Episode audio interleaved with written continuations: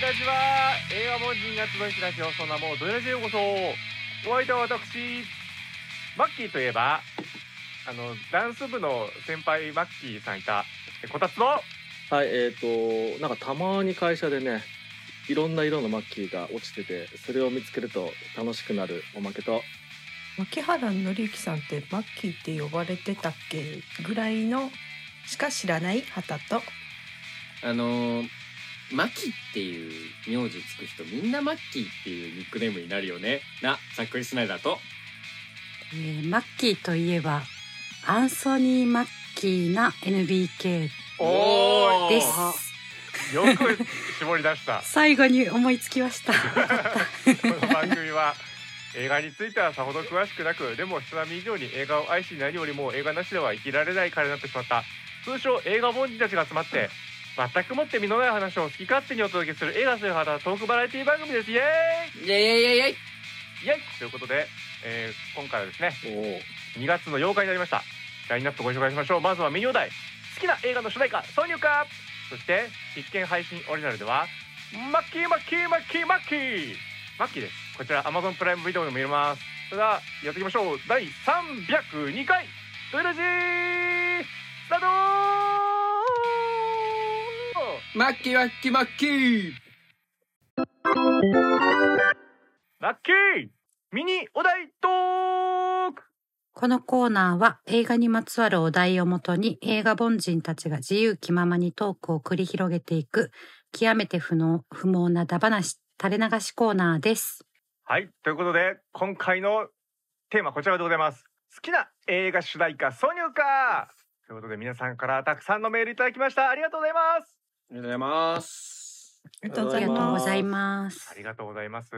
さあ、ということで早速ね紹介させていただきましょう。それではざっくりスナイダーさんお願いします。はい皆様からたくさんのメールいただきましたご紹介します、えー、ラジオネームヒルアンドンさんドイラジの皆様ドイラジはお願いしまドイラジラはジはまず思い浮かんだのはゴーストバスターズの主題歌ですす。うん一度聴いたら歌えるメロディーが癖になりますし、戸田夏子さんの、えー字幕、ややや、けったいな、誰を呼ぼう、ゴーストバスターズを、と合わせて、とても印象に残っています。これなんだ。これから来てたんだ。えー次に思い浮かんだのは、最近、ネットフリックスドラマ、ストレンジャーシングスでもネタにされた、ネバーエンディングストーリーの主題歌。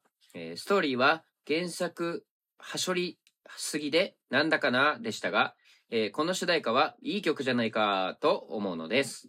うんえー最近の洋画では、ブレッドトレインでヒーローが流れた時は、テンション爆上がりでした。うんうんうんアニメ作品では、新海誠作品やジブリ作品など、印象的な主題歌がたくさんありますが、個人的には、えー昨年完結した劇場版 G のレコンギスタの G が好きです曲。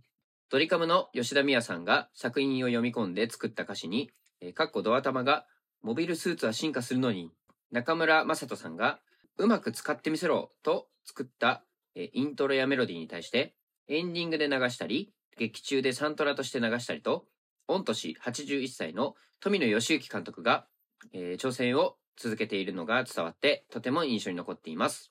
うん。えーラジオネーム、IT アンダーバー K さん、えースタンドバイミーです。うん。うん。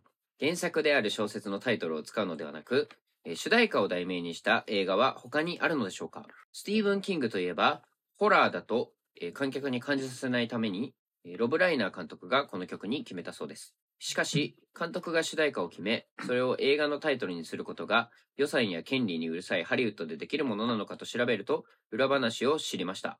うん。まず、ライナーの師匠と言える人が、ライナーが監督するならと制作費を出して何とか撮影できたとのこと。つまり、ほぼライナーの個人の映画という、だということです。だかえら、ー彼が主題歌とタイトルを決めることができたんですね。おえーさらに、インディーズな上に、有名でもない少年4人が主演の映画なんてヒットするわけがないと思われ、公開するのも一苦労だったとのこと。えー配給会社の役員の娘さんが一緒に試写を見て、リバーフェニックスのファンになったから 公開できたというエピソードに納得しかありません。ーほうほんそんなこんなで、アメリカでたった16巻の映画館で上映すると、あれよあれよという間に大ヒットとなったんですね。そして、ベイン・キングが歌う、スタンド・バイ・ミーも大ヒットしました。うんうんうん数年前、午前10時の映画祭で再び映画館で見ることができました。えーその時、ラスト、えー少年時代を失った悲しみを抱える、えー大人になった主人公に共感できるようになっていました。このように、制作から35年経った作品ですが、主題歌は今でも歌い継がれています。そんな中で、えーサブウェイ・デイ・ドリームというバンドが、えー今期の2023年冬アニメである、もう一本のオープニング主題歌とししたのは、ズバリ、スタンドバイミーです。うーん映画の影響がどこまで作曲にあるのかわかりません。週刊少年チャンピオン連載中である、えー高校生の柔道漫画が原作です。この漫画はまさにそばにいる相手がいることを大事に描いています。え1話を見て早く続きが見たいと思わず発売中のコミックを買いました。実はこのもう一本を皆さんに紹介したくてスタンドバイミーを選びました。えー映画と同じようにアニメと漫画も皆さんのそばにいてくれるようになってくれたら嬉しいです。もちろん、ドイラジはいつも私のそばにいますよ。おおおお。 ラジオネーム、サハルさん。ベスト挿入歌を挙げるとすれば、これまた現時点での生涯ベストプロレス映画であり、生涯ベスト小泉則弘監督作である、ガチボーイで流れる、えウルフルズの暴れ出すです。中では、ちょうど中盤に流れますが、そのシーンが終盤の流れにつながり大号泣。もし、ガチボーイが、えーサブスクで配信になったら、すぐに暗い映画愛の候補としてリクエストを送らせていただきます。おおえーラジオネーム、頭脳少年さん。えーロバート・ゼメキス監督のバック・トゥ・ザ・フューチャーに好きな主題歌、挿入歌がたくさんあります。えーまずはうん、監督と関係の深いアラン・シルベストリが作曲した、えーバック・トゥ・ザ・フューチャーのテーマ曲、バック・トゥ・ザ・フューチャーです。えーあの曲を聴くといつも心がワクワクしてくるので大好きです。次に、映画の冒頭、遅刻しそうなマーティが学校に向かっている時に流れる、ヒューイ・ルイスザ・ニュースのパワー・オブ・ラブです。うんヒューイ・ルイスの、えー力強いボーカルが印象的な曲で、エネルギーをもらえるので大好きです。えー最後は、ダンスパーティーでギターを持ったマーティが歌う、チャックベリーのジョニー・ビー・グッドです。今聴いてもかっこいいし、ノリノリになれるので最高です。うんラジオネーム、スガヤンさん。お初めてのことですねありがとうございます。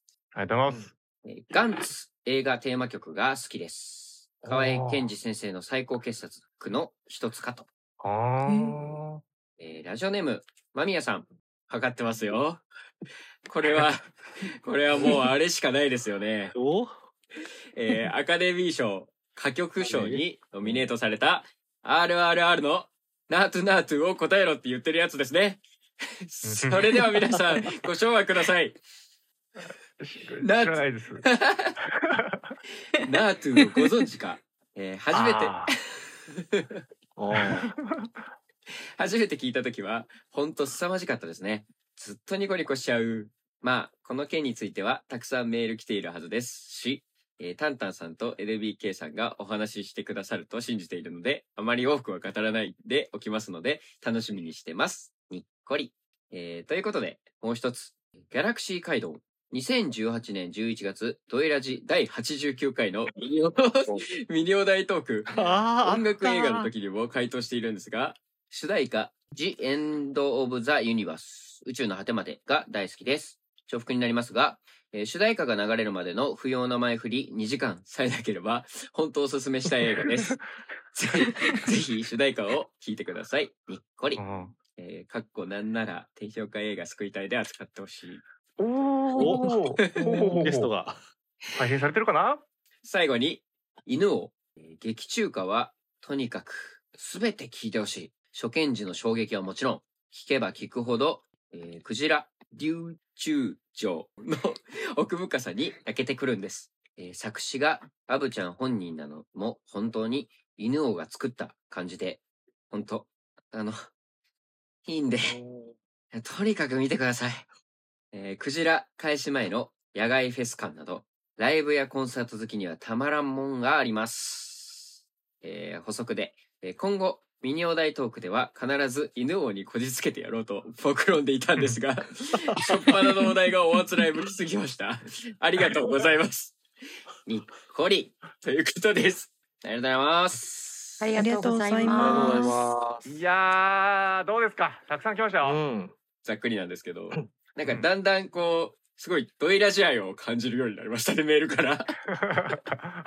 おーなんかおう嬉しいですね。なんか過去のミリオ大トークから拾ってくれたりとか、うん。あーはたまた僕らの YouTube 番組まで拾ってくれるという、 この手厚さ、あーすごい嬉しいです。あありがたいですね。うん。あだからね、もう皆さんのね、もうメールを見てるだけで、もうその主題歌を思い出したら、もう映画も思い出してきて、で特にさ、頭脳少年さんのさ、バック・ザ・フューチャーのところなんてさ、うんここの部分では、アランシ・シルベストリーのあの、このテーマで、ここ、あの、パワー・オブ・ラブ流れて、ここ、ジョニー・ビー・グッド流れてって、もうさ、映画全部思い出すじゃん、もう流れを。 うんおおーうんこれはもう本当にもう、森コーネやった後だからわかりますけど、これやっぱ音楽も映画ですね。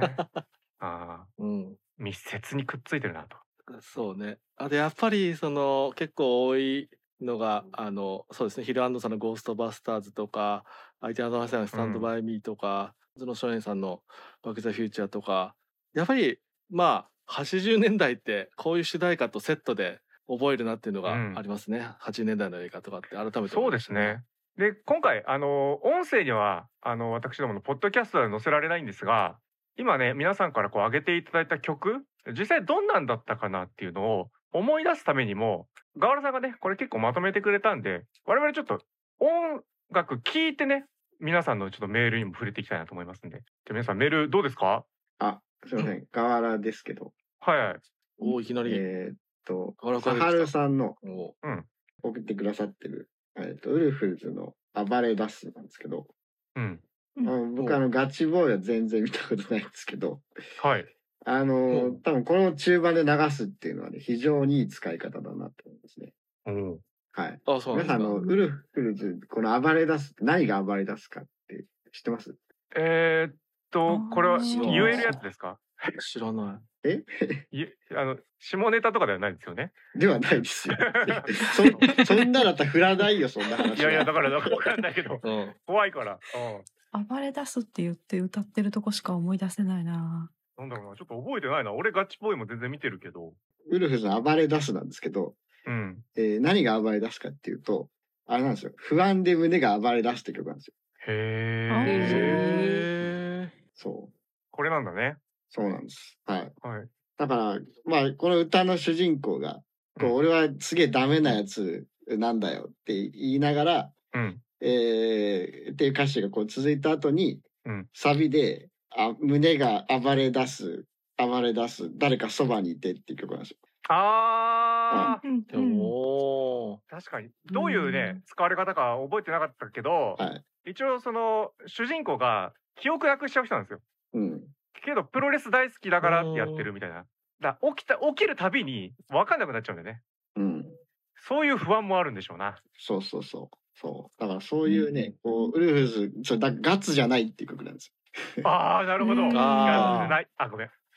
タイトルだけ見ると同じようなイメージとるけそどう逆だと。はい。いいね。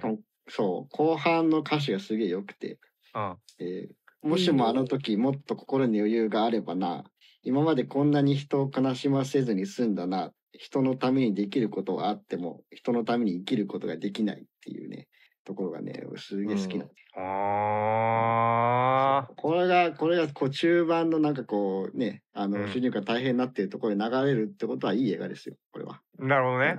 なるほどう。んいい映画です。うん挿入歌から映画を想像する。そうだねう。ん。はい。うんは。い想像するとそういウう。ルフルズで一番好きな曲なんですね。いやなるほどうんね。おーまあ、出た当時ね、ウルフルズが好きな女の子とお付き合いしていたっていう。 そうなんなんだそのエピソーだド。なるほど。暴れ出してますね。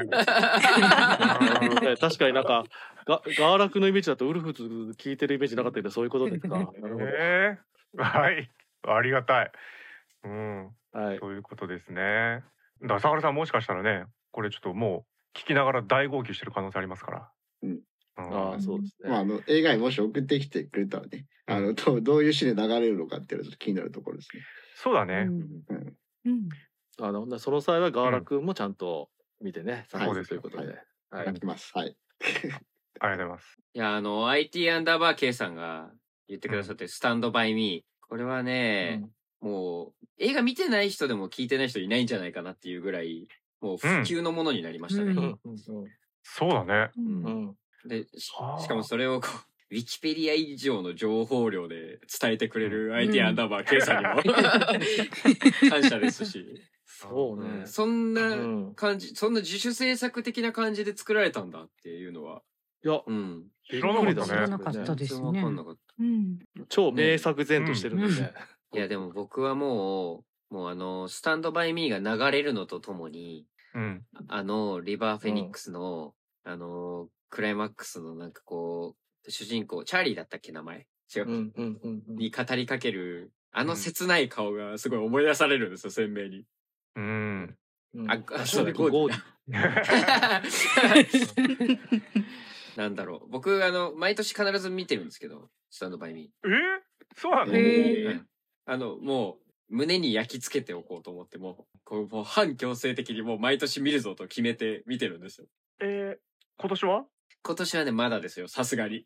早い です。年の初めにいや、いつもど、いつ見るいつもね、夏ですね、割と。夏頃。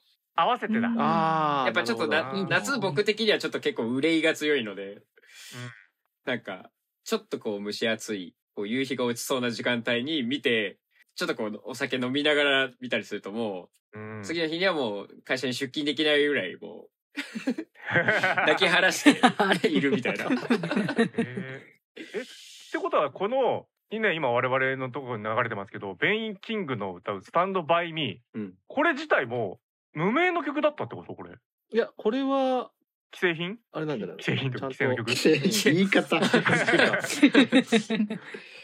もともと有名でっていうことなんですよねそうなうんんだそうなのかはい僕ねこの「スタンド・バイ・ミー」はですねあの映画を見る前にこの曲を知りましてうん。これはなぜかっていうとね中学の英語の授業で歌いましたうん。毎あー月毎月先生の好きな曲を歌うっていう時間がありましてああ、皆さんはありましたそういうのありましたね。うんうんうんうんそこでね、あらゆる曲を知りましたね。うん。うスんタンドバイミーもその中の一つでしたねう。ん。だからずっと、あの、先生のフェイバリットシングス、この曲を毎月やってたっていうので、3年分あるんでう、んうんだいぶそれで、ああ、これ歌ったことあるなっていう曲をね、今でも引用してますね。うん。うん。ありがとう、スタンドバイミーっていうね。私のそばにいます。 うん。まあだから原曲が61年で出てて、まあすげえ前だねうんそうそうそう。まあ、そうです。で、あの、なんだっけ、えっと、ジョン・レノンのカバーとかも有名なんですよね。ああ、そうだったんだ。そう、だから人にによってはなんか、ジョン・レノンの曲だって、あの、雰囲気で思ってる人もいたりとへかーするみたいなね。え、なんか、ね、カバーとかしなさそうなイメージすらありましたよ、もう。ジョン・レノンの。あ、ジョン・レノンああ、でもビートルズとかってカバー曲ばっかだったそうなのでそう、あの、昔って、50年、60年代、うん70年代って、あの、カバー曲を自分たちのヒット曲にするとかは、たくさんありますので、うんそうなんだ。ビートルズも例に漏れずなんだ。あそうですね。結構カバあ、ーしそてまれす知ねらなかった。へえ、面白いね。で、これはソロになってからカバーしたということで。はいそうだったんだ。でも IT アンダーバー K さんが一番訴えたいところは、今そこうでれすよがね流れているアニメがあるよと。それがもう一本というね。これが今流れてるのは何ですかあ、えっ、と、だからそのサブウェイデイドリームさんが演奏してるバージョンのカバーじゃないカバーじゃないのかもしまあ、カバーではないですけど、タイトルが同じだよということで、意識してんのかなみたいなところを思ってるってことですね、IT アンダーバー K さんがね。そうですね。サブウェイ・デイ・ドリームさんというバンドがやってる、もう一本のオープニング。でも河原さんとかはだって題材的にも好きそうですしね。 あ僕はもう柔道とは縁を切ったの。あ、切ってそうなの。 あれあそうなんだ。何があったんだろうんわかりました。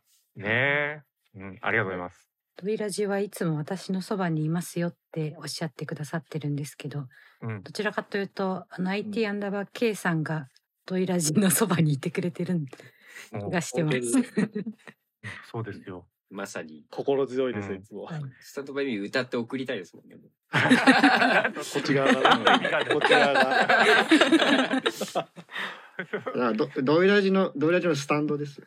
あ、あなるほど。なるほど。 叙情的な意味での。うん、いいいいいい考えをくれるスタンドです。そうね。そうでいすねそうだしな。そうですよなんならジョジョのスタンドで。いやーありがたいです。はい、もうこれからもね、よろしくお願いしますよ。さあ、そしてね、やっぱりあの頭脳少年さんがね、挙げてくれた、やっぱバックスザフューチャーね、うんこたつも大好きですしこれ一応ドイラジ的にはあの人類の障害えーベスト1ということになってます。 うんあーそうです全もあったな人類にとっての,、うんはいえーはいあのベスト1位がバック・トゥ・ザ・フューチャーということになっております。あですんでやっぱバック・トゥ・ザ・フューチャーのこのテーマ曲だってね皆さんだってこれ我々が流さなくたら頭の中に流れてると思いますよ。バック・トゥ・ザ・フューチャー流れますしまあほんとパワー・オブ・ラブだけでガン上がりするんですよね。ーうん。うんそうですね。大好きですね。うん流あれてきちゃいます。あの反応しちゃ ってた反応しちゃった。裏裏で流れてるから。 うんそうそうもうこの「じゃじゃ」っていうところだけでもうさ「うんういうい!」って体が勝手になっちゃうんですよ。うん。ずるいそうですね。このビこのビート感とこのシンセ感がもう本当に80年代のアメリカンロックだなっていう感じがそすごいですね。うん、まあ逆にそういう今の音楽で、えー、といその元々の時代の青年性を表してて、でそその後でダンスパーティーでねジョニー・ビッグと弾くってところで、その当時のまあ実 はちょっといろいろねこの後はいろんな問題もはるみつつですが、まああのその当時できたであろうということの、あのことでこのあのし挿入歌の対比でこう時代性もねしっかり見せるって感じの演出だったんだなって今こう並べてもらえると頭脳少年さんがね、改めて思いますねう。そうですね。うんそうそうそう。で、まあ、そ確かにそこのちょっと時代感のあれ、これはちょっと一旦ね、置いとくとして、まあ、ジョニー・ビー・グッドそのものを聞いて、踊り出すっていう感覚は、どんなもんなんだろうってちょっと思ったんですよ。なんか確かにこうノリノリなんだけうどん、踊るのが実際っていう。これ最近俺ね、あの、ちょっと YouTube で見てたね、日本人の方が、オーストラリアだったかなどっかで路上ライブやってると。最初、ゼロ観客なのう。んうんでどんどん曲弾いてって、はいはいはいこのジョニー・ビー・グッドになった瞬間その場にいる人たちが全員踊り出すんですうん。うんすさまじはいはいい瞬間を見て何これっていううんそれすごかったですよぜひちょっと探してみてくださいジョニー・ビー・グッド、うん。いい曲ですねノリノリですうんうん、これで一回エアギターやりましたもん。おエアーなんだ。えだエアーで 何いや大会とか大出会たんですは別かに出てない。もう、あの、自分家でやってるだけです。あなんかでも真似ししたくなるのはあるねそうなんですよ。まあだってしかもそのエアギターって要はあのこの「バック・トゥ・ザ・フューチャー」のあのシーンのねあのマーティの姿でエアギターみたいな感じですかねひょそうっとそうして確かにねそうだよねうん。そういうところから来てるかもしれないねうん。うんうんへえ菅やんさんからいただいた、うんガンツの映画テーマ曲、NB キャンのガンツ見てないので、うん全然聞いたことないんですけど。確かに僕も聞いてますけど覚え出せないですねうんどんな河合健二さんなんですね。河合健二さんってどうなったんですかそうですね押井ま押井守る作品でうんあ同じ、、そうなんです、へえ光学機動隊とかイノセンスとか。うん。へーあそうだったんだドレイバーもやってうまんす。あと、イップマン。そうですねあ、そうですね。イプマンもイやっプてる。マンとかもやってます。へーイプマンと海鮮健二さんのことはあのあれですもんね。押井守さんがなんか海外で評価されたので、なんか結局海井河合健二の音楽だろうって なんか拗ねたりしてますよね。へえへーあそうなんだちなみにこれは実写版のってことでいいんですよね実写版のですね。うん多分そううだろうね。ん確かにいい曲今だな裏で流れてますけどう、うんん流れすてっるごけいど河合健二さんっぽい曲ですね。うん、あうんそうなんだねうーん。もう意識するとすごいめちゃくちゃ面白そうですこの映画いや、そうなんですよ。ちょっと、ちょっと聞いてくださいよ。そうですうんうんあの、僕はねあそうなん、だ僕はね、ガンツの実写化をすると言ってね、うんん楽しみにこう、劇場に行ったわけですよ。はいはいはいで、はいガンツが終わって、エンドロールでこの河合健二さんの曲が流れて、うんああ、やっぱ最高だな、ガンツいいな。ちょっと続編楽しみだなっていう、こう、ワクワクが増長したんですね、この曲を聴いたことによって。おおで、おーその続編であるあの、ガンツパーフェクトアンサーを見に行くじゃないですか。うんもうげんなりしちゃ って。あれそうなんですか。完結してない時に勝手にねそうですよ。これが答えだみたいなことをやったわけですからパーフェクトアンサーって言っちゃってますからね。おーもう、ちょ、ちょっと待ってよってもう声出しそうになり ました。これが答えだとか言うとまたウルフル。ねえ暴れ出しちゃいますよね暴れ出しちゃいますうよ。んうんうんうん。へーまあでもやっぱりその推しさんの言ってることでだから要はねえーっとこうなんだっけここの前ね森コーネさんのドキュメンタリーとかも見てましたけどやっぱ音楽が作用するってことでやっぱりこう河合さんの音楽でこう1段も2段もレベルアップさせてくれるみたいなところあるんだよねへーが作品自体をね。いやー素晴らしいですな面。白そうですもんね、曲聴くだけで。ううんん。 うんうん。本当にいいよね。まあ、僕ガンツ王も好きなんでね。ガンツ王の曲もね、もう大好きです。うん。タイトル出てこないけど、じゃんじゃんじゃかじゃかじゃんじゃんじゃんみたいな感じで始まるん です。そうですね。これがじゃがじゃがこれがね歌詞なんです。じゃんじゃんじゃかじゃかじゃんじゃんじゃんって言ってるんです。ああ、えだえからね、もう大阪に迫り来るこう妖怪たちみたいな、あのなよくわかんない敵たちのなんか迫り来る感じと合ってるんですよ、なんかね。なるほ気ど持。ちいいですね。あれはもう死ぬほど、あ、去年見れなかったな、俺も。毎年見るようにしよう。あ毎年ざね決めたのっにくりさんみたいにちょっと夏にはガンツを見るってことにしようかな。そうだよ時期を決めると毎年見れるそうかならんです結局年末はさ、今年の映画見なきゃってなっちゃうから、うん、うんうん。ちょっとやりたいと思います。ありがとうございます。ドレス構図の人間ビデオという曲なんで。あ、そうだ、ドレスコーズの、はい。ええあ、ドレスコーズだったんだ。人間ビデオですおーいやーもう一回聞こう。これ聞くだけでもうなんかもうワクワクしちゃうから最高 です。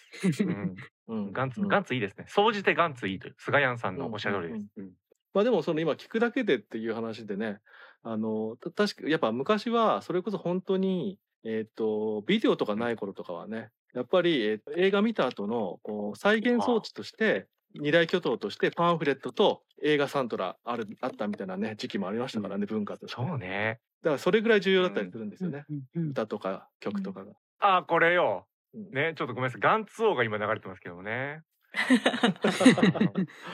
DJ 側がギター回インしてトもロらかっっけてえっますすね。ね。かっこいいんですよ。はい。すごいははいこたつ氏が愛それするぐらい乗って乗り始めてますけど。うん乗っちゃいますよね。いいっすね。皆さんドレスコーズの人間ビデオを聞きながらねちょっと、んあのーうんこのポッドキャスト聞いていただきたいところですけどね。そうですね。あどどこれどうやるんだ。ポッドキャスト聞くために他の音声流すっていう結構難しいですね。うん別の機器でね別の機器で。機器でノイズになっちゃわないかな。いやいいですよね。いいはねい。ガンツ、ガンツ見てみ、うん見。たくなりましたね。あありがとうございます。ご指名いただいてるんで、 うん。ナートゥーをご存知かナトゥ。ナトゥ誰も答えてくれない。 いやざっくりさんもは反応してあげてよ。いや、お いや僕いいよいいよ僕今毎は日この YouTube 見てますからね。私 も結構あの、おー見た直後は結構ほぼ毎見日ますよね見てましたね。へえ。おーあと、あのダンスも試してみたりしませんでした。あ、僕やったんですけど足が絡まって死にました。あー片足が片足だけで立ってるんです よねずっと。これ、これやばいっす相当大変ねですね。あこれね。はいはいはい。てか、こたつさんはなんで見てないですか、うん。あうんいやマジでタイミング本当。これ、うん。暴力に対してダンスという文化で反抗するっていう話なんですよ。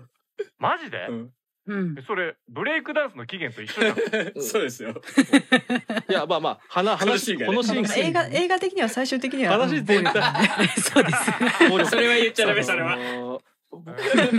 あそうなんだね。うん、いはやい本当にねあの毎回上映してるたびにこうちょっと旅にというかね、うん時間見つけようと思うんですけどもう本当にギリギリ合わなかったりとかでねしたいんですよ。はい。うんこのダンスバトルシーンはとてもいいですよね。いいっすね。あの、このジェジェイクっていう、このイギリス人の、ちょっと嫌味っぽいやつがいるんですけど、うんう。ん、それも好きになるぐらい一心ですね。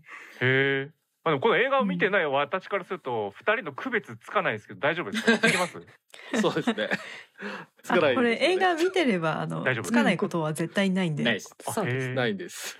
わかりました。いいシーンだな。そうね。こここのシーン来るまでにもう二人のそれぞれのドラマこってり見てあそうなんだ最高ですよ。もう全然見分けがもう、えー、ちなみにそのナートゥはそうですね何なんですか？意味的には。だからい意味までは出てなかったけど要はこの、えっとダンスのスタイルのことですねジャンルそんな感じみであすそうなのよね。か。みたいななこんとでですね踊る踊るマハラジャって映画あったじゃないですか。たいなあまあ多分そういうこの同じな辺のもかなつながってくるのかなひょっとしたら、うんうんナートゥ。うん。そうですよねきっと、へーうんそうだから最初は普通にあの、うん西洋の感じのダンスパーティーでやってたら、あのインドの,、えーね、あの方ではしこんなん踊れないだろうって言われたら、じゃあお前らは逆にナートゥをご存知かって言って あのお踊り出してはあ2人がでも全員巻き込んでいくっていあかっうこいいシーンだねそれね。そうだからダンスでダンスこれダンスバトルなんですよ。えー、とスタッフのスタイルのダンスのバトルみたいなことでダンスでダンスをマ沸ジかでしていくみちょたっいなと。えいや見なきゃじゃんじゃん。み、見てくださいやそうい。ですこ のシーンは本当最こ高なんのですシーンよ。俺劇場で見た時おこれこたつさん見るやつじゃねえかよって思ってましたもんおー全然ちょっと遠い俺の耳に届いてなかったです ね。しかも何でしたっけゴールデングローブか何かでと、なんかね、うきん流れた時、みんなステージに登ってみんな、みんなで踊るみたいなことやってましたよね。こんな見たこと踊れるようなクオリティのやつですか これ。できとなんるかむずくねこの踊り。あ、足だけかな あの片足でずっとやってるっていうのをみんなずっとやってて、え映画みたいにみんな倒れてくみたいなのまでやってあましーー、あそうそうそうこれねああいう感じのダンスだから、あの生き残り戦なんですよこれ最後あそういう意味でもダンスバトルーで,、えでまあまあまあまあわわかると思うんですけど最後この2人だけになったあもー、う最後2人だけのシーンになおーってきますすけどごい。どっちが残るどっちがだっていうところがクライマックスになってますえー、あこれはもうブレイクダンスでいうアップロックに近い感じですね。 いいですよ。あ 入りました実況があ、ああ素晴らしい。ああなるほ ど。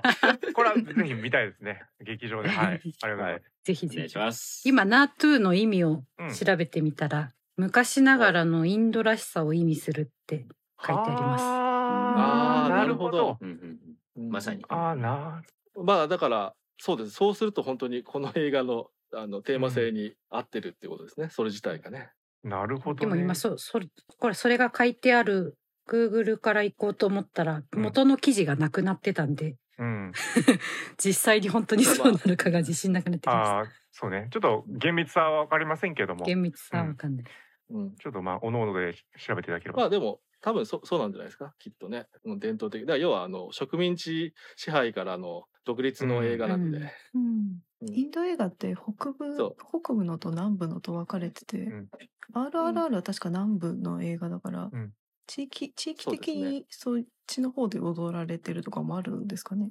あのあ、うん。かもしれないマですハねラ。ジャも多分南部だったと思うんで。あ、そうなんだ。南部か。うんうんへえ。あのだからなんだっけテルグ語圏でしたっけ、うーん。であのボリウッドじゃなくて、あはいはいはいトリウッドの方ということで。うんはいいくつも読み名があるからわかんねえんだよな、その辺。ヒンドゥー語だそとうねナチョ、ナチョ、ナチョ、ナチョになるんですかね。うんああなるほ。どねなるほど。言葉が。うん大体ね、名取さんみたいな名字の人は、ナトゥって言われたり、ナチョって言われたりしますもんね。そうなんですか。そうだね。そうなんだあ あ、ごめんなさい、サンプル1でしたね、ね私の戸田友人だけ戸田夏子さんもなんかそう呼ばれてませんでしたああ、ナツコだから、うんな、ナトゥナ、ナッチじゃなかったナでナッすチか。チじゃない。ナッチね うん。全然違う日本語でよく出てくる なあのあだ名だね。うんヒルアンドさんが触れてくれてる、えーまあ、G のリコンギスタの主題、主題歌というか、まあ、おいろんなところでかかる曲の、あの、ドリカムさんの曲なんですけど、かっけえかっけおうえイントロがまずかっけえはい。あの、まあ、ちょっと普通のドリカムの列線の曲とは違う感じの。違うね違うなうんうはんいあの、へー僕の今の手元にあるあの雑誌コンティニューの G のリコンギスタスペシャル号に中村雅人さんのインタビューに載ってるんですけど、えー、コンティニューにドリカムがいるんだ。あのーなんだ、普通の売れ線の曲なんか、俺はいくらでも作れっから、こういうの作ってやったぞみたいなこと言ってます。 はあ。おうおうこれ歌い出すまで、吉田美和さん歌い出すまで、これはドリカムだとすらわからん。うんはい。ねそうですね。まあでもこのヒルアンドンさんが書いていただいてるようにこうね中村さんがこううまく使っていろっていう感じで作ったイントロやメロディーに対してまあえーいろんなところで使われているということで。やっぱりその劇伴的な使われ方も想定してああいう複雑な イントロ作ったんですかね。そうですねお。ーただ、あの、遠野さんは、あの、モビルスーツは進化するのにって歌詞は最初はすごい嫌がったそうですね。うー。うんん。ほうこほうんなアニメみたいな歌詞書いてくんじゃねえよ、みたいなこと言われて。ああなるほど。ただね、これ本当に平野さんも書いてくれてますけど、うんこの作品の理解度が高すぎる歌詞なんですよね。あ、そうなんだ。ああそうなんですね。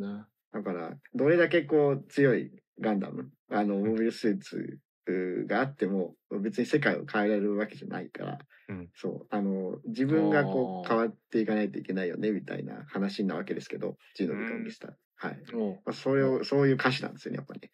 う。うんんおううん。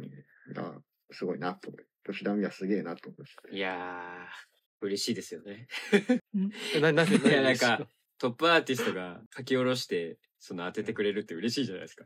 あそういう意味でね。しかもね理解してると、う。うんん、うん。うん。あアニソン歌手は絶滅しそうですけどもねそうね。挑戦し続けてるっていうのはやっぱ尊いですねまとめの監督も挑戦し続けてますんでね。うんうんう、ん。あー素晴らしいアニメーションですね。うん若手は全員ぶっ潰してやるって言ってますからね、富野さんは。いやーということでもう本当にね映画の主題歌挿入歌はもう映画そのもののやっぱ記憶喪失喪喪失じゃない記憶装置として ね、うん、働く部分もあるんで本当にそのうん。なんかやっぱり最初、まあ、不便な時代だったとは思うんですけどパンフレット買ってサントラ買ってみたいなことをする時ってでも俺うん超豊かな時間だと思うんですよやっぱり。なんかそういうことをどんどどん。んもっとしていきたいなと思いましたなんかすぐに映画直接当たれちゃうじゃん、今の時代。一回曲で思い出すとか一回文章で思い出すとかパンフレットで思い出す感想のラジオで思い出すとかねいろいろそういうふうにうんしていきたいなと。そうですよね。その頃の方が、こう、一つの作品を自分事として自分の中に取り入れるっていう作業が明確だったのかもしれないですね。すごい豊かな時間だよねそれって。うん。自分の創造性にもつながるし、みたいなね。うん。なんかちょっと積極的にやりたいなと思いました。うんうん。ということで皆さんありがとうございましたでは次のコーナー行きましょう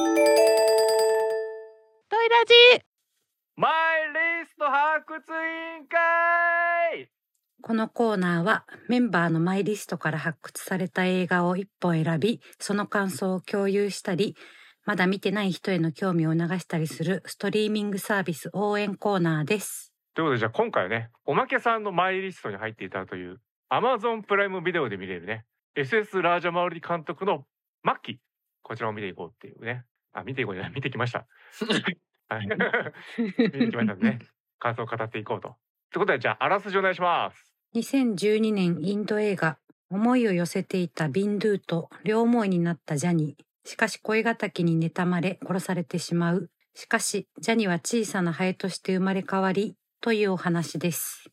はい。ということで、じゃあテンション聞いていきましょう。えこたつ。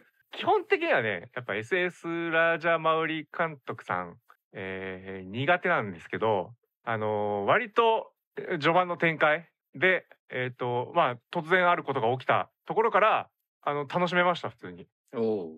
おうおううん、よかったです。はい。えーおまけさん。はい。そうですね。なんか最初の方は結構、あ、これ大丈夫かな、これ。これはちょっと今時大丈夫かなみたいな雰囲気が強かったですけど、うんや。っぱある展開から起きてからのなんかもう異常異常な展開の連続みたいなところでだんだんだんだん楽しくなってきましたって感じですね。うん。はい。畑さん。はい。ハエの演技がいいなって思うのは、この映画ぐらいだろうなって思いました。うん。はい。ざっくりしながらさん。はい。もうなんか、インドで映画作りに行きたくなっちゃいましたね。おおーお。はい。さあ、NBK さん。はい。と私も最初は、え、こ、こんな、こんな感じなんだ、どうなるんだと思ったんですけど、やっぱ途中からだんだんこうテンションが上がってくる感じで、うんとても楽しく見れ ました。はい。そして、えーオープニングはにはいなかったんですが、SS ラージャマウリといえば、この人、タンタさん。そうなんですかそれは初耳なんですけどえーっとマッキーはずいぶん前に見たやつなんですけどなんかすごい楽しかったなっていう記憶がありますということです。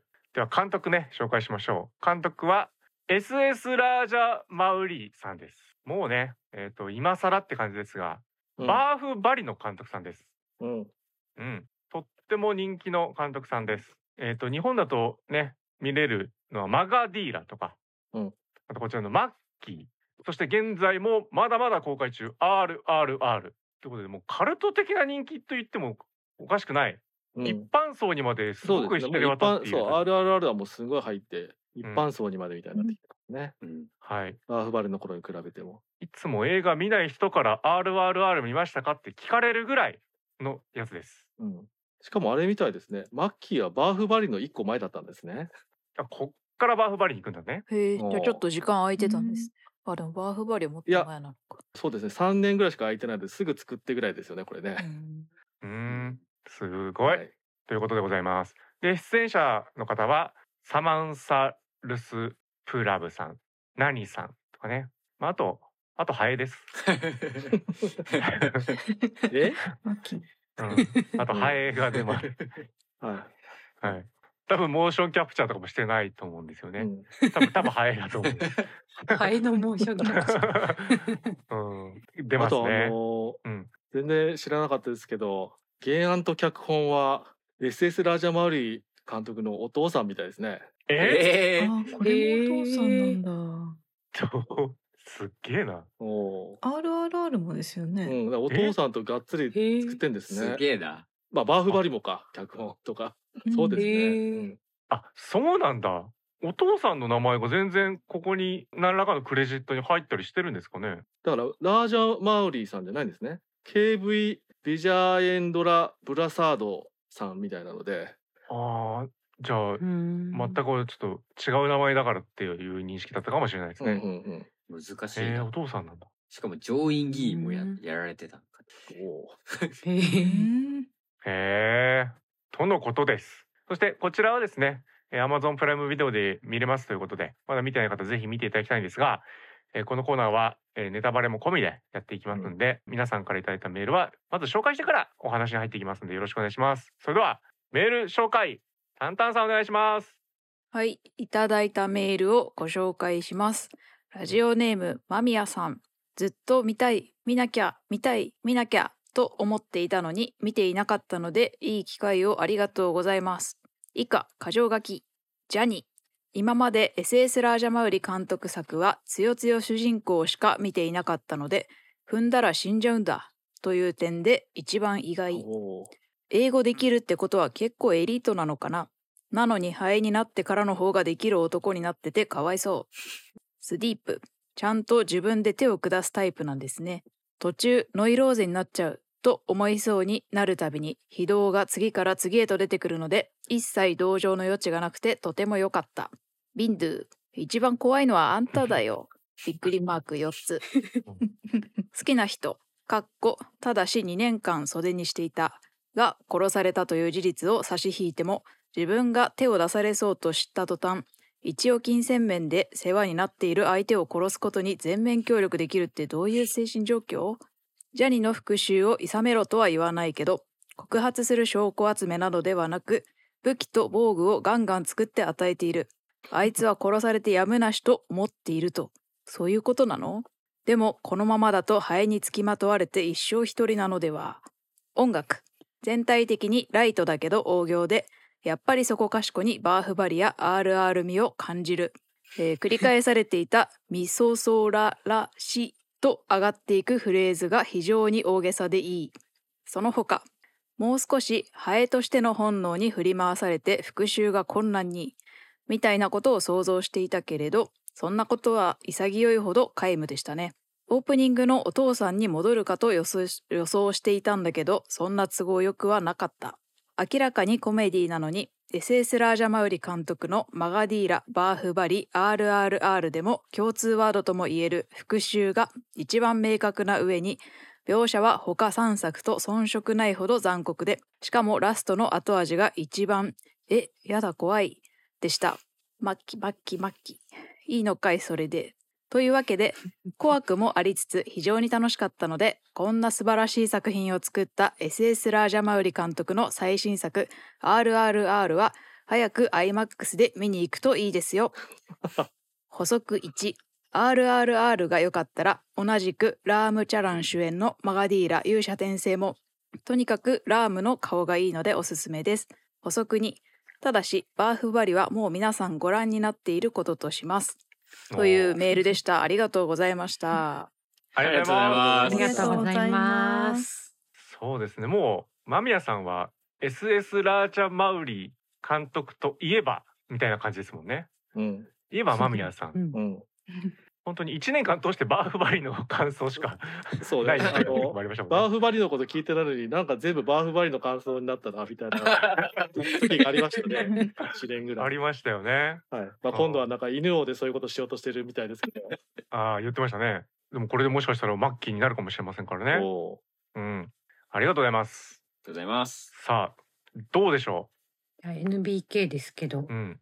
あのビンドゥの一番怖いのあんただよっていうツッコミがあるんですけど、うんいやなんか狙われて怯えるとかじゃなくて、うんめっちゃ殺そうとしてるのがすごくいいなって思った ノリノリじゃんみたいなところが超良かった です。うん基本ド S なんだろうね。 いやずっと最初ついていけなかったけどねもう うん人物紹介描写がもう全員嫌いって思って全員嫌い。 うん気持ち悪いこの映画って思ってもうもう無理だって思ってたも んねそしたらハエハエになってからようやくうっんうんうんて感じだったけど、うん本当にビンドゥやばいっすねどうかしてだって要はさこれってさそういうプレイだったみたいなことだもんね要は2年間興味ないよプレイうん、そこはね、うん、そういや無理よそんなのそん ななさ絶対あの俺マドンソクのあの光のストーカーと闇のストーカーのあの話だったじゃないですかああもうーあれだと思っちゃいましたもんねもうねどっちもストーカーやないかいっていうそしたらあこっちのやつはストーキング行為ではなくプレイの一環だったのねってことでなんとか見れたってあ感じ逆から見るとねみたいなでうんもなんだか光のストーキングを煽ってるみたいなことにもなってるみたいなねそうそうそうなんかそ その感じはなんか本当に大丈夫なのかっていう感じはありますけどまあ文化圏が違えば全部何もかも違いますから ね、うん、倫理観みたいなのも変わってきますようんまあう んそうですまあリリがもうもうもうなんかどこまでこれはもうくだらないあのコメディのレベルをどこまで下にしてからスタートするかみたいなところあるかもしれないですねうんうんずっと好きだったかどうかはちょっと謎ですよねうん2年間とかあのジャニーのあのしつこさハエになってからのしつこさも考えると、うん嫌いって言われても全然多分ガンガンいける子だと思うので、ううん最終的にもう仕方がないかみたいな感じになる、2年後なったぐらいでもいけそうな気はしました。だからもうそうするとスト 光のストーキング勝ちみたいになっちゃうみたいなねうん、そうねこん負けみたいな。困った最初片思い4年間って言ってましたもんね。片思い4最初年間片思い4年間って言ってません2でし年た。 2年2か年なでしたっけなんかジャニーの方が4年間片思いって言ってた気がしてあそその2年の差がストーキングのあれなのかなとか思っちゃった んだけどああ、え気のせいだったかジャな、ニー側が先に、うん、4年間片思いって言ってた記憶がえだからその2年の差はなんだって思いながらちょっと見てたんですだけかどらあれか2年は単純に付き合われてるで途中から気持ちがあれだけどじらしてるみたいなことなの感かじとにかなったのかなみたいな、うーこのん4年がでも私しか記憶になければ私の気のせいかもしれないのでなんなんなんだろね真剣に考えちゃっうん た。でもなんかあのななんかあのそれがその本当に 作劇上いいのかとかハマるのかどうかは別としてちっちゃいアートみたいなマイクロアートとか言ってたっけなんだっけう、うん、マイクロアートうんあれでなんかこう一生懸命あの2つのハートがつながるようにみたいなのを最初からやってたじゃないですか。できないできないですね。ほんであの OK ってなった時って要はあのなんか歌からあの「君の心のハートの中に僕のハートもある」みたいな歌を歌って、あのジャニーがうんあの帰り道一緒に歩いててねそこからヒントを得てそのやり方だっつってあのペンダント作ったじゃないですか。うんだからなんかい一応なんか このビンデューの中ではあれができるまでは隠そうみたいな感じはあったんだけどまあだからってそれ何って感じなんですけどねみたいなことではあるんだけどね。そうだね。わからんわ。でちょっとそういう描写もわからんしさ、だから根気でほだされた感じになっちゃうよね。うんうんうんうん。うん、なんか真の愛に気づいたみたいなことではないもんね。そうだね何何かがあってっていう描写というよりはねっていうね。うん、まあいいか。まあでも、きっかけがないと発展しないみたいなのは往々にしてある気がしますけどね。 これは特殊ではあります。ずずっ ときっかけがねえっていうそうそうそう思われてることか。そう。なんか違えんだよな出会うきっかけとして。いや、もうちょょっとドラマチックなシーンあってからくっつこうよ、みたい な。っと。だからそのあジャニーのこういうとこあったって気づくしみたいなのが一個あればみたいなね。あー、そうね。そうだね。確かに。なんか欲しいね。そうね。ここまではまださずっと気持ち悪いやつだから さそうね。うわ職場まで来ちゃったよマジかよみたいなさ おうちおうちテラスも全くわかんない からねうん、あ思いついたみたいな感じでそ うね。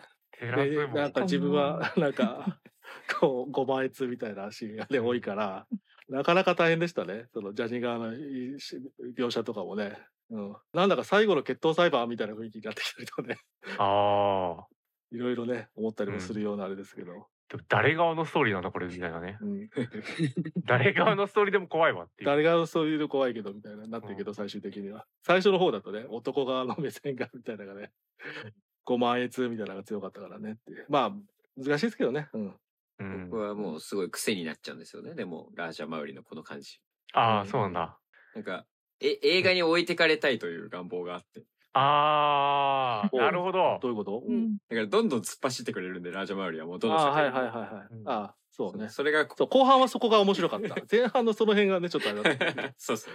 でも確かにそこから突っ走ってるし、おもう置いてけぼりにしてるもんね。そうですね、うんまあでもなるほどね。どっちもラージャーマオリさん感は実はあるなっていうのは改めて思いましたねっていうのはね、うんありつつはいハエになってからもね、しばらくは不安でした。うんうんうんうんなんか、あやべえ、カラオケとかで出てくる、なんか映像のやつだ、これ、みたいな。 ここの感じで、 CG そうそう、CG の感じ。うんあれこれで映画持たせようとしてるまさかみたいな。結構無理だぞって思ってたけど、うんだんだん無理じゃなくなってくるという、この謎のうね、ん、不思議ですよね。もううんハエの頑張りによって、あだから結局そういうことか。ジャニが頑張ると、ほだされていくんだ、我々も。こうだから最初に構造を見せてるとそう。なるほど。あよくできてるな なんだこいつって思ってるうちに付きまとわれてる間にまあいいかもみたいになってくるという根気がちすごいな理解しましたやっぱあの最初肺になった時はまだ肺になってブーンってつきまとうブーンとかややるぐらいだったけど、うんだんだん具体的に超人化つか超肺化するというか うんそういうとこが出てくると、あのちょっと若さのレベル感があのこう上がりまくってそこからちょっと楽しいが勝るようになってきてっていうのはちょっとそうねハエが筋トレとは、みたいな。そうそうそうだね手が筋トレとかみたいな。でもうちぎれるんじゃないそかうほで決定的にこれはやばいあのしょうもないけど最高これは最高ってなったのが車の事故を起こしてからのあのフロントガラスに出た泥かなんか で炭かなんかで文字書くなんか「切る優かなんか書いただけうん I will 「愛 kill 切 you る優かもう ああれ見た瞬間あなんだこれ最高の映画かもって思っちゃうそうねそこでしかもさありえないよね「I will kill you」だ出そうした後 インそターうミッイションンターバおいインターバルルインターバルここで休憩入って劇場だってうん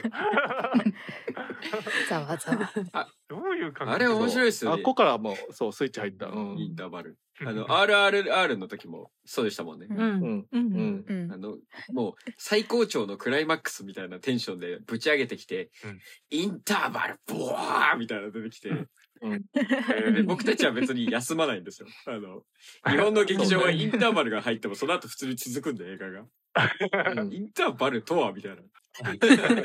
ずっと置いてかれる。そう。まだ半分なのというショックもあるしね。ただそう考えるとさこれ劇場サイズ感になっちゃってんのかなうん多分そうだと思います。そうだよねだいぶ削られてるんだろうねじゃあ、うんん。うんだ多分このジャニーとかえビンドゥとか何ってなってるところって削られちゃったところなのかもしれないよねんううんん結構とん飛んでる感じありましたもんうね。んいやーでもどうかなそこは削ってない気もする。エステプラチュアリー。え そうでもさそうそうするとインターバルの位置変なんだよねも確まあか早いよね。真ん中にならんですよね。ううんう、うん。もだし休憩するような分量じゃないじゃん本当に普通に一発で上映できちゃうレベルだから、ういやいやもうもっと全般的に削ってはいると思うんだ。いや削ってるとは思うんですけど、うんそういうそこはそういう話はねないんじゃないかなっていう最初から だから。でもいろいろ削ったんだったらもうそこじゃないのっていうもっと無駄な描描写というかいやもっと単純にカットしてんじゃないかなわかんないですけど、まあ ちょっとうん想像な間のでを削ってるみたいなね、はいはい。まあ大体ほら削られてますもんね。だってバーフバリもね、あの前後編分かれてるけど最初削られてて、それがインターナショナル版って言われて、大元版は長いんですもんね。うんいや、何回も編集やってるからわかりますけど、あの、カットを削るごときで1時間も削れませんよ。うんあ歌とか削ってるんですかうねん、そういうのもあるかもしれ意ない。外と歌少ないなと思ったしうんバーフバリも削られたシーンは歌のシーン。そうですね歌バーフバリがそういうこと言われてるそとういうかこそうでなるほど歌い出すとあのめっちゃ長いんでうんうん。なるほどね。あじゃあなんかこうし気持ちを歌った歌なんかがあったかもしれない。ストーキングシーンであそうねもうちょっといろいろ歌のところがあったんでしょうね。うん。ストーカー心理を歌う歌とか うん嫌だ。まあ、結局ストーカー心理などだがみたいいいっな。すね。まあ、宮さんがジャニーの部分で言ってくれてる、その、英語できるってことは結構エリートなのかな、みたいな話あると思うんですけど、これ、ジャニーだけでしたっけ英語で喋ってる。結構英語ありませんでした全体的に。あのー、ちゃインんちドゃへんぽんになってましたね。あ、そうですよね。そうだね。うん。うんう。ん。で結構要はあのね RRR のことを考えたらあれなんですけどもともとイギリスの統治下にあってそこもあるし、のベここでベースがあるしで今今だとあの「マダム・イン・ニューヨーク」ってインド映画がありましたけど、うん。ありましたね。それとかだと何かって言ったらもう若い世代はイギリあの英語は当たり前でうんうんちょっと年取ってる人だけ英語喋れないこと自体がもうあの大変だみたいなことがあったりしてるので。うん。うん。まあ、実はあの そのエリエリートとかでなく一般的にももう通用してるってところはあるんじゃないでしょうかね。うん、なるほど。インド圏はもう日常会話が英語入るってことなんですね。うん、そうそうそうそうだからちゃんぽんなところも入ってきてるしみたいな、うん、それ空あと空白の時間ってことある一定の層から上はさらに英語は喋れるかもしれないね。ねその統治下のことまあだいぶ昔ですけどそれって、うん、うん、なるほど。私あの見てて思ったあのアマプラで見たんですけどなんか吹き替えっぽかったから、そうですね。元の言葉じゃなくてヒンドゥー語に吹き替えたとかなのかなって思ったんですよだからヒンドゥー語だとヒンドゥー語と英語は多がい分違うかなタミル語の方なのかなやまあ多分元がタミル語でってことなのかなって思っちゃったんですよ映画見ててすごい吹き替えになってるイメ感じがしたからうん、元がタミル語で、あのアマプラにあるのがヒンドゥー語吹き替えのやつを私は見てるのかなっいやえっ、とって感じがしちゃうた多分たた言葉的には違うと思うんですけど多分これはですね、へえあのーうん香港映画とかが基本そういうところが強かったりするんですけどアクションとかたくさんいろんなことが現場で起きているから、あのー生音の声で撮ると、あのーちゃんと音取れないのでベース、うん、あの何でも吹き替える文化とかのある、あのー映画文化のところもあるので多分そっちの方かなって思いますかね。そうなの。うんなんか多分そんな気がしますね。そうですあのほうん香港映画は今今はちょっと違うかもしれないけど昔一昔前までは全部そうです。ううんんうん。うん。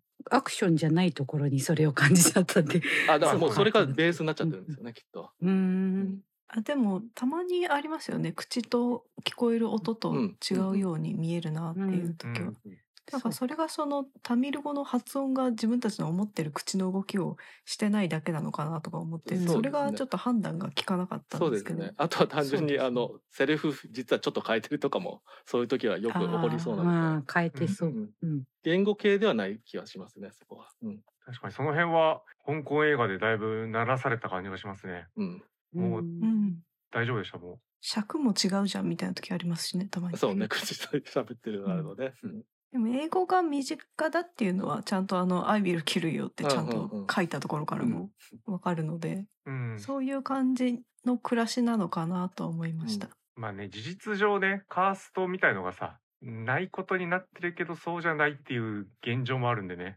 うんこれ場所場所によって全然違うんだよね多分ね。で比較的教育受けられるタイプの人たちではあると思うんでね。あまあそうですね基本的にうはんそういうところもあると思います。間宮さんが言ってる結構エリートなのかなはそうだと思う思う。あーはいはいはい、ですはいうんうんあ。そうですねエリートっていうのが要はひ貧富の差的なところのあれですね。うん、そうそうそう貧しい側としては描かれてなるけくど。ないっていうね。ううんん、これはいわゆる本当に貧しい人ではないっていううん感じではあるよね。うんうんうんだからももっとあれだったらねちょっと全然また場所も違うけどアーナンド先生とかさうんうんうん世界もありますんで、ハエというとう、んハエの王みたいなうんうん。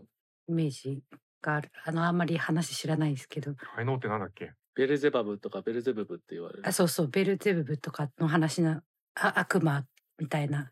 なんかそういう聖書的なところからも取ってんのかなみたいに考えたあら、あなんか歌で地獄からそうね蘇ったみたいなことでしたから、あ、やっぱ撮ってんのかな、みたいなこおとーを思いながら。そうまあそうですねなんかキリスト教を使うかどうかがちょっとあれですけども、うん。まあでも教会で祈ってませんでしたああそうだっけあれはキリスト教途会か中歌の歌のところかな途中でなんかおー二人でイチャイチャしてるところで一回教会でお祈りしてたからキリスト教徒なのかなって思ったんですよ。ほはあ、う面白いね。今日そうよだってそういえば仏教さ発祥の釈迦がいるのにさ仏教全然広まってないもんねインド。うんうんうんヒンズー教とうんキリスト教みたいな感じなんですかね。なのかもしれないね。うんでそれもあれじゃないですかやっぱりイギリスに統治されてたのもあるんでしょうね。ああ、うんそっか。う、うんんえー、なるほどね。じゃあもううんハエイコールうんそういう地獄からの死者というか、うん、そういうイメージもあるわけだ。うん、うんめっかもしちゃれないね弱そうな虫みたいなふうには思わないけど ね。まあい一般的にはそうだろけそううどあとだからそのインドの中のねあのハエという存在の存在感がどうなのかっていうのはちょっとね、うん、見えないとあれかもしれないですね。それこそヒンドゥー教とかのな中にも何かあるのかもしれないし、うんまあ、そうですねヒンドゥー教とイスラム教でほぼほぼ90何パーはいってるのみたいなのでインド全体が、うん、じゃあ仏教キめっリちゃス少ト教ないはですねだあそうだ仏教めっちゃ少ないはず。仏教一番少ないかぐらいの雰囲気。うんうへん、え。だからこっちの方に渡ってきてうんで分派し、してるのでほとんどですよ。うんうんそうだ、さっきヒンドゥー語がどうのって言った時に、マッキー、マッキーはそうかそうかヒンドゥー語でハエって意味らしくて、はあ。おーうんで、元のテルグ語版のタイトルはイーガだっていうへえう全然ーん。違う検索して、だかじゃあら、ヒンドゥーそう吹き替え語の吹き替えもヒンドゥー語なのかなやなっんててるやつなるほど。ややこしい。あでもそうですね劇中みんなマッキーマッキー言ってた言ってたそもう、んねマッキーマッキーって言ってたから。なんならい陰いも踏んでましたから。踏んでました。その時刻からやってきたみたいなところが、なんとかかんとかラッキーって言ってましたよね。あ、お本当。ー うんそうなんだね。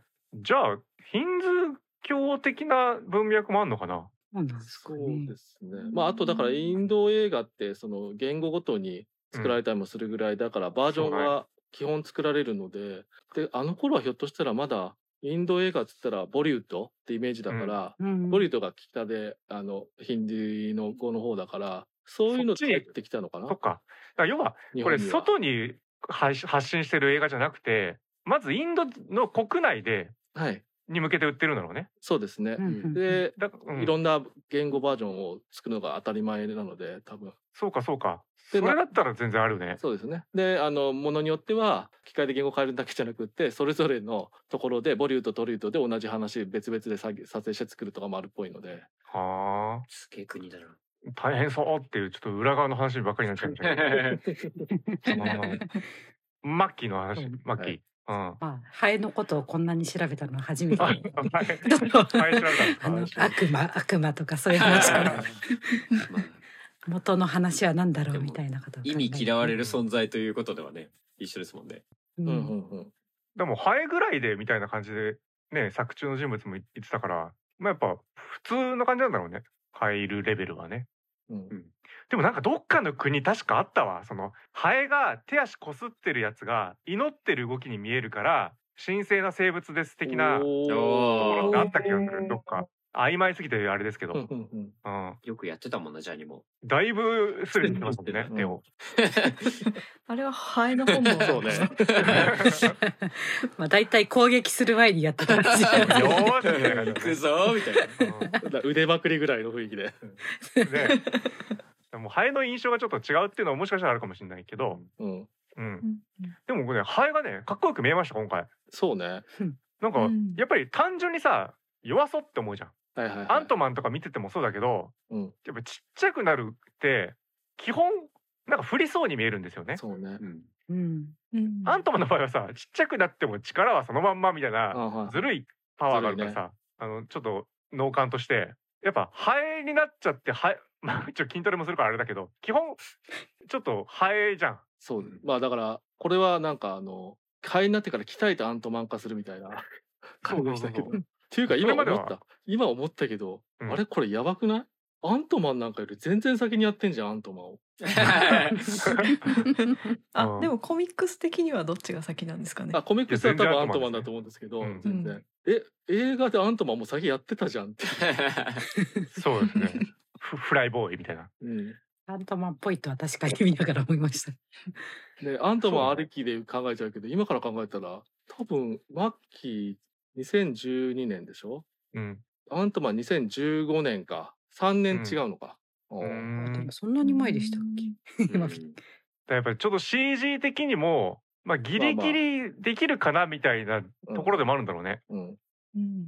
だってミクロキッズとの時はささすがにミニチュアとうんうんうんあと大きめの模型とかを使って動かしてたから、うんうんそれが限界じゃん。うんで俺はやっぱこうマッキー見た時にうわちょっとカラオケの映像見ただなって思ったけど、うんうんまあ、当時のレベル感で見たら、まあ、インド国内のうんはおもうこれだったら実現できるじゃんっていうレベルだったんだろうね。うんそう考えるとマーベルとかの方もそれがおかしくないキャラクターとしてもう動かせるようになってるっていうもうゴーサイン出しやすい時期ではあったんだろうね。うんうんうんうん。うん、銃弾をスローで避けるみたいなシーン似たようなのありましたもんね。あーあった気がするわ。華麗に避ける。マッキーは風圧で飛ばされてるって感じ。 そうだね。ちゃんとハエを守ってる部分も結構あってねう。んうんうんそこは良かったですよね。うん飛ばされが基本だと思うな。うんそうそうそう。だからなんかさ、ハエになって、もうなんかのスイッチポンって押して、相手をボーンってやっつけちゃえみたいな思うけど、あ、スイッチ押すとかはちゃんとできないなんだ、みたいな。うこ んうんうんこ結構ね、雑な感じだったら、それはできるようにしてても良さそうじゃん。うん壁にピュッて張り付いて、電気消しましたとか、あっても全然、まあこの映画だったらありかなと思うんだけど、そういうとこはさすがにね、うんできないことになってると。そうですよね。頑張ってちょいパチンコ玉みたいなのを持ち上げるとか、そういう感じだもんね。うん綿綿棒で体鍛 えて。うんその辺は肺に誠実でしたね。はい誠実うんうんそうね あと、やっぱり、やっぱり大きい嘘つくには小さな嘘を受け付けないみたいですね。 なんか、鍛えて、こう、やりに行くとき、やりに行った後にこう、報告するじゃないですか。必ず彼女に。うんその時のなんかあの、切るみたいなジェスチャーでやってるマッキーが可愛いんですけど、なんかそれをなんかこう、笑顔で聞いてる彼女はさらに怖いなみたいな。いやー、いやーなんかよくやったそう いいいいシーンだなってもううわもうその頃からスイッチ入ってるからこれはいいシーンだなと思っちゃってるあれねこあ伝わるわみたいな。ほんとさ、いやほんとそうなんだよ。だからさ、結構さ、そのまあ報告のシーンとかがさ、うーんと根本的にはみたいなと時々思ったりするわけよ。うんそのなんかこの人をやっつけるためにどう頑張ろうみたいなすごい最高頑張ってやったよって言って報告し終わった後花火で打ち上がるみたいなね。バーン。うんうんうんこれんそれできんだったら結構もう花火級の兵器とか でも全然できるでしょみたいな。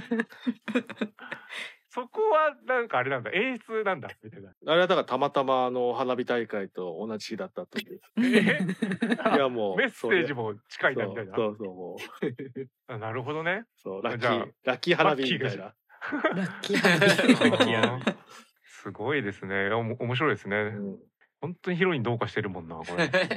うん一番どうかしてすごいアートを作って最初の頃うんはうんすごい一生懸命いろいろ作ってるのに最終的にはハエ用の鉄の爪とかを作るん最高ですね。すかうんそうですよ。あのマスクとかあのなんだゴーグル作ってる時は、うんこれ何の意味があんねんってもう突っ込んでたんですけどうん。 あの別に他のところにふあのなんだっけ殺虫剤かかったら一緒やんみたいない やそうね。空気入るからあ口入れられないからとかちゃうやんと思ってたけどもうあの、うん鉄の爪つけた瞬間、うんもうオールオッケーってなりましたね。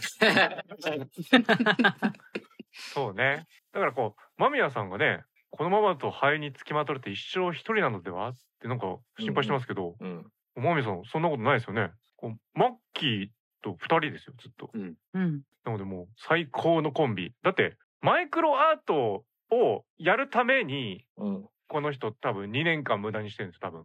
うんそうですね。うん 相手からストーキングされて、あ、ちょっと答えてあげたいけど、でもその辺じゃマイクロアートって言ってるからあだ私の気持ちは私の表現で伝えたいみたいな。そうそう、伝えたいので、まずこの分厚い本、まず読まなきゃいけないし、これもあるし、いっぱい読んで、で、まず技術的にも向上して、あ、ようやくっていうところでもう2年かかってるわけですよこれ。ですから、あーでも、マイクロアートを極めたところで、ジャニーって人間だからな、大きいな、っていう悩みも全部解決。あ、マイクロアートで作ったやつ、ちゃんと全部使ってくれる最高の相手じゃない。ハエ最高ってことだからね。これはもう、一生一人とかそんな悲しいことじゃなくて、生涯のパートナーともう出会いましたってことです。うんうんうんうんハエを求めてたんです、この人はもう。うマイクロアート、そのためのものですからもう、その設定が一番生きる。うん、ちゃんと家も作ってあげてましたもんね。ですよベッドねのうんうんうもん。う生き生きとしてるじゃんそうですよ腕が鳴りますよもうあこういうなりたかったのよ私っていう、うん。うんだからハエの寿命短いだろうなってちょっと心配してましたけど、最終的にそうはハエになってまただから、転生するっ繁てい栄うを転生を繰り返すっていう。うんハエの種類が変わるっていう。いや、 そこ もね仏、教的なそこもそこってなったもんね。 確かに、仏教的な考えだとね他の動物にどんどんこううん、訂正していくのかなみたいな感じだったら、またハエなんかいみたいな感じでよかったです。そうね、もう自分で選べるんだろうねもう、ねうん うん、次回もハエ希望でお願いしますみたいなちょっとファンキーな配でしたからね。そうそうね若干もう最後の悲ね観っていうかもう悲観ではないかなんか ちょっと気が強めのハエの種類がいいなみたいなあったんですかね。毒持ってる やつがいいやなっとぱか。やっぱちゃんと鍛えた成果が出ましたね、それも。うん出ましたねすごいよねだからちょっとビーンデューに話しかける男の人いたらその人もう死にますからね死にますね。基本そうね。とんでもないガーディアンだから光のストーカーイコール守護者うん。ガーディアンになるっていうね、う話だとすごい近づかないようにしたいですね。まあでもそのうち噂は立ちそうですけどね。だからビンドゥにちょっかい出した男が死死ぬ。ぬのに。おだからそうだね。ああそれは違う意味ー刑事物あにいつなる。は呪わ呪われた女だみたいに言われてねみたいな。ーそれがハエの王っていうことじゃないですか。あハエのー王女、女王みたいな。そういう話だったんだね。うん そうかな。でもあの、スディ、スディープでしたっけあーそうそう敵ねうん敵大事ですよ。逆うん敵、うんスディープうんすごい発音しづらい。うん演技がうまいっていうか、 ずっとハエと戦ってるじゃないであすか。そうね。多分一人でこうやってやあるの。人ね、あの一番大変です。スディープさんね。あれちょっと待ってください。キャストスディープさんのうんあの俳優スディープさんみた俳いな優名もスディープさんです。あ そうだったあそんうだだね。ごめんなさい紹介してなかったですね。確かに。すごいな。だから一番大変だよ、ね、本人役うん。本本人人役役。しかも、中村獅童が吹き替えてる。本当だ。え頑張ってるっていう意味での主役ってスディープじゃないかと思ってる間ね。違いなえ。いい。やそうだよね。うんうん役者としてのね。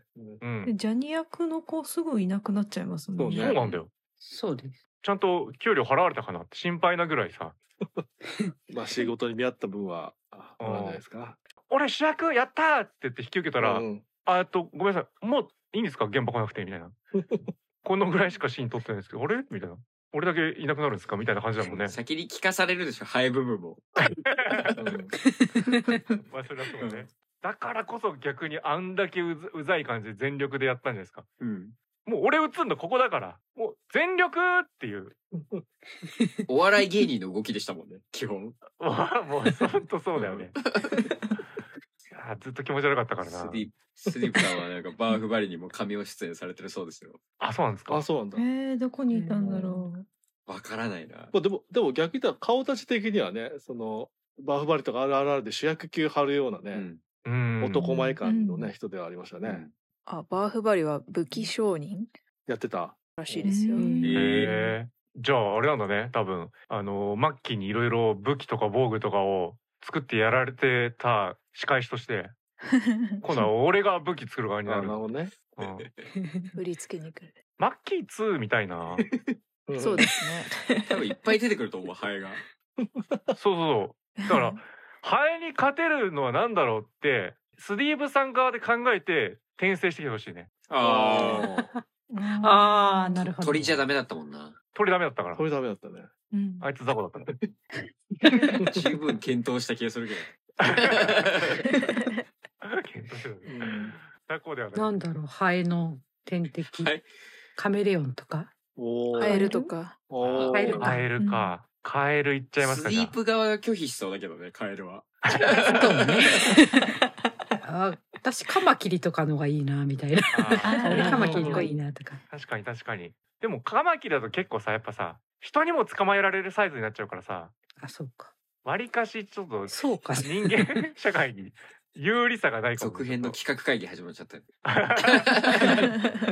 絶対やんない し ねラジオ番組だってあるあるあるでこれ儲かったお金でマッキーっつやろっていうない絶対 ないもんそうねいいっちゃうな。いやそれはそれでいいよ、うんやっとほしいわう。ん。うん、うんでうんこれぐらい逆の方向に振り切れた方が小田さんとかは見やすくなるんだもんね SS ラジャバーリ作品が。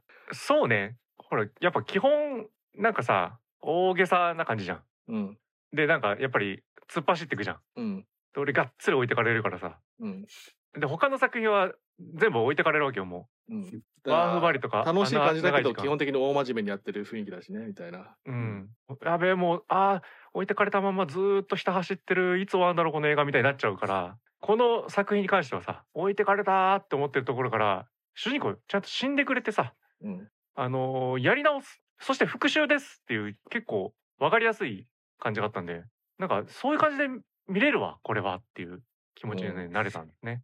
もしかしたらこれ全部そうだろうっていう感じなまのあかそもうしねれないあ の言ってますからねあの まあ皆さんも全部復讐だというねそうですすべね。うんて意共通外にはシンプルなん ですよ。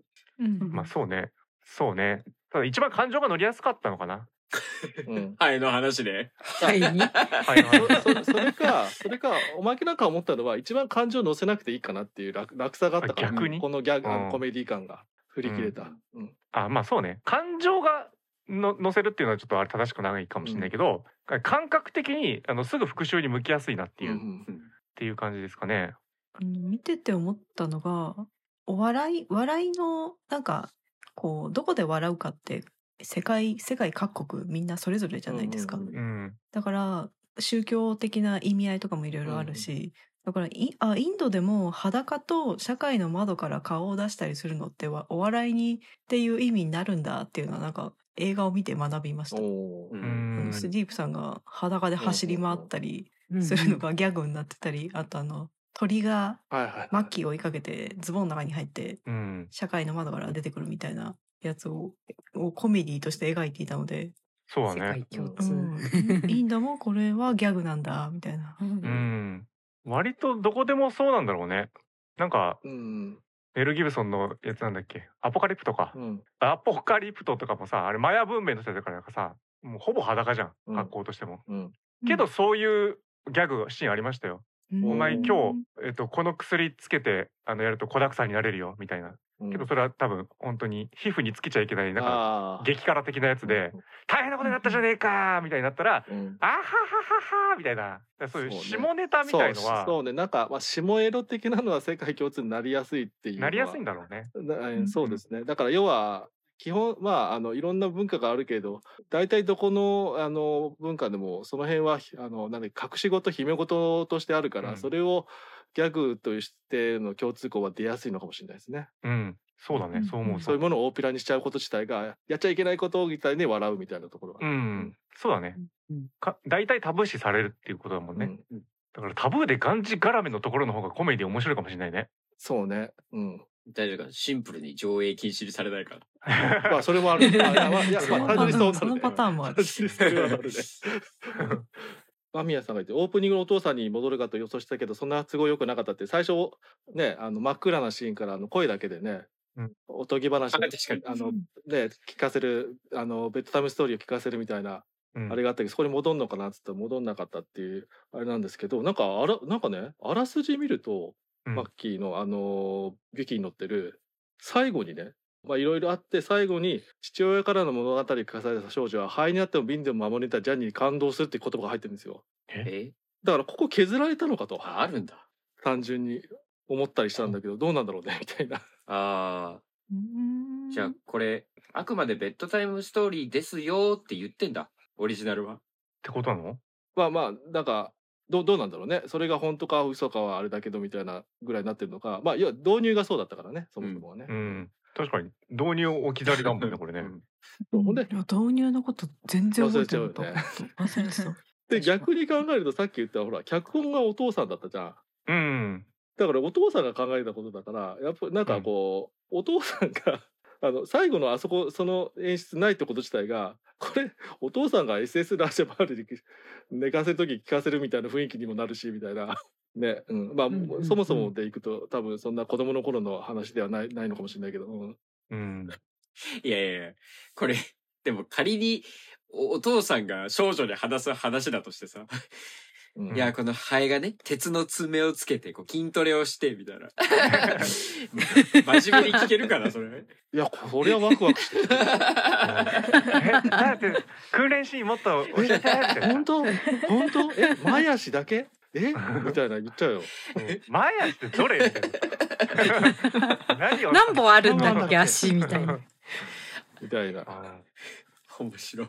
あの思いっきり歌のところで「お前を殺す」みたいな「お前の血で物語を書く」とかすごい言ってたから 子供に聞かせるにはちょっと激しいかなみたいな。ねすごいな子供はでもそういうのが喜ぶのかなっていうかっていうか寝れねえよこれってなる続きが気になっちゃうじゃん、でもなんか我々がさ小さい頃から知ってるおとぎ話みたいのもさうんうんうんあはどういうとこで聞いたのっていうのも覚えてもないけどね、だからそれこそ「桃太郎」とかさうん残虐な話じゃん、そうねうん、うん、ぶっ殺そうって話じゃなくですね確かに。鬼名じゃないんだよ。鬼側の気持ちはどうしたみた いな。ねでもこれをさ読み聞かせられたって記憶は別にないわけよ俺、そうね、うんうん今日は「桃太郎」を紹介しますみたいな感じでなんか母親とかがベッドに来てよよねはお話ししますみたいな時間は別になかったんだよねなんだろうね全然記憶ないな確かに僕はまありますけどね。ああ日るん本だの童話っていうシリーズで揃ってますよ、絵本が。あああへーお家にあるんだね純粋にそれを聞かせられてた気がする。あなんかあとうはんだから覚えてないけど可能性あるのはやっぱり幼稚園保育園とかでうん。聞かされてたのかみたいなぐらいしか思わないけど、うんわかんないねまあそんぐらいこう刷り込まれててさ、まあ、あといろんなとこでも聞くだろうからそうそうそうそもうちょっとわかんないみたいなとこあると思うんで、うんまあ、そんな感じでさマッキーももう、まあ、当たり前の話としてね、うんうんうん、もうみんなね知ってるねっていう感じの読み聞かせで、だからあれですよ悪いことすんなよっていう、うんあのハエ殺しに行くんうぞ、ハエに殺されないように、そうね お天道様が見てるぞみたいな感じの、そうねマッキー来ちゃうハエよマに気をッつけキなーっつってうん、マッキーマッキーほらあそこに飛んでるマッキーに見られてるかもしれないよっつって、そうですよほらマッキーさんいまたあそうかみたいな。う ん、イン怖いドインドハエたくさん日常に溢れてそうですもんね。 そうだねそう考えるとあのうん肺である意味とかがもうちょっと違う意味で見えてくるね、牛も多いし。うんううんんだって逆に言ったら身近な存在としてすぐ見えるところにいるうんものとししての、うねんああなるほどああいやヒンドゥー教って牛が神聖だからその牛の周りにあーはいはい、飛はい、んでいるハエはどう見ているのかちょっと気になります。うん、眷属的な感じで見られて牛を守る る。どうなんだろ う。ね、まあなんか牛は追い払おうとしてますけど尻尾でみたい な、じゃあ別にいいって思ってんうのんか。 かゆいかゆいみたいなね。みたいなねまあタフです。うんハエは強い。ハエにああんだけ執着されたら、本当寝れないですもんうん、いね。やそうでそうでもね嫌だなって。蚊でもそれは嫌だろうなってうん。蚊でもね、うんそうね。ああ、そうなんですよ。この映画見てても最終的に思ったとこやっぱそこなんですよね。うん。なんかあのちっちゃい動物は不利に感じるけど、かなり有利だなって思いましたね。 うんうんだから今後あの巨大な宇宙からのなんか生命体が地球にやってきたみたいな時も、俺らわーキャーって逃げるけど、有利だと思った方がいいかもしれないっていうね。おおうん。こっち勝てるぞっていう風に生きていこうよ。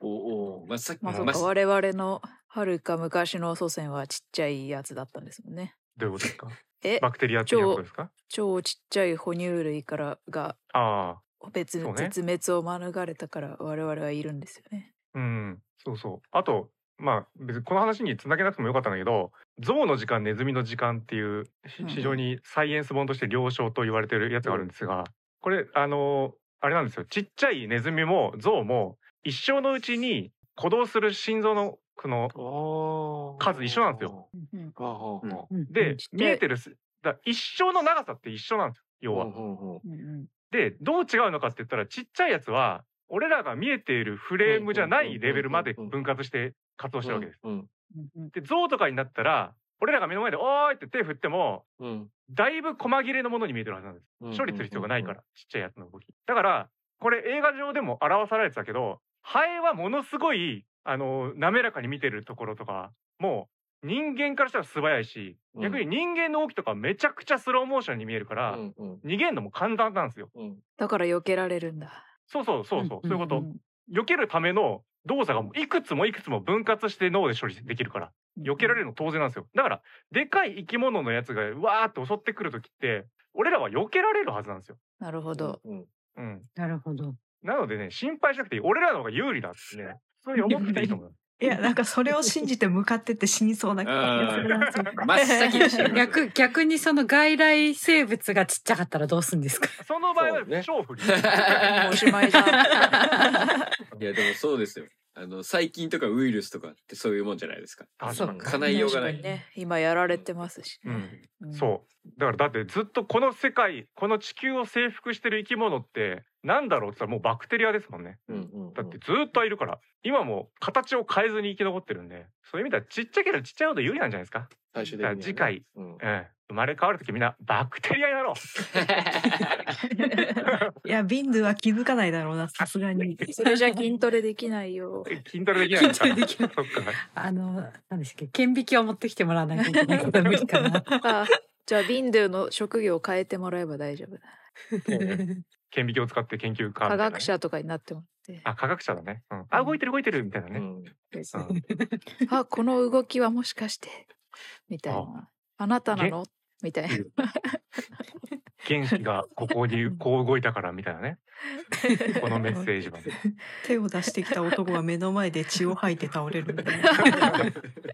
やばいやばい。もう神だねそれねあーということでマッキーイコール神でしたあはいりがとうございましたさあということでじゃあ次回はですねやはりアカデミー賞が非常に迫ってきていますもうあと1ヶ月ぐらいしかないですということでぜひねアカデミー賞関連の作品も見ていこうというところで必見配信オリジナルやっていこうと思いますうんえアカデミー賞のですね、えー長編アニメーション賞にね、ノミネートされております。ネットフリックスでこちら見れます。ジェイコブと海の怪物。こちら見ていきましょう。ううんん。マイリストに入ってる。うんあ、入ってますか、うんうんはい。はいだから実は監督さんがベイマックスの監督さんだという。あ、うんへえ。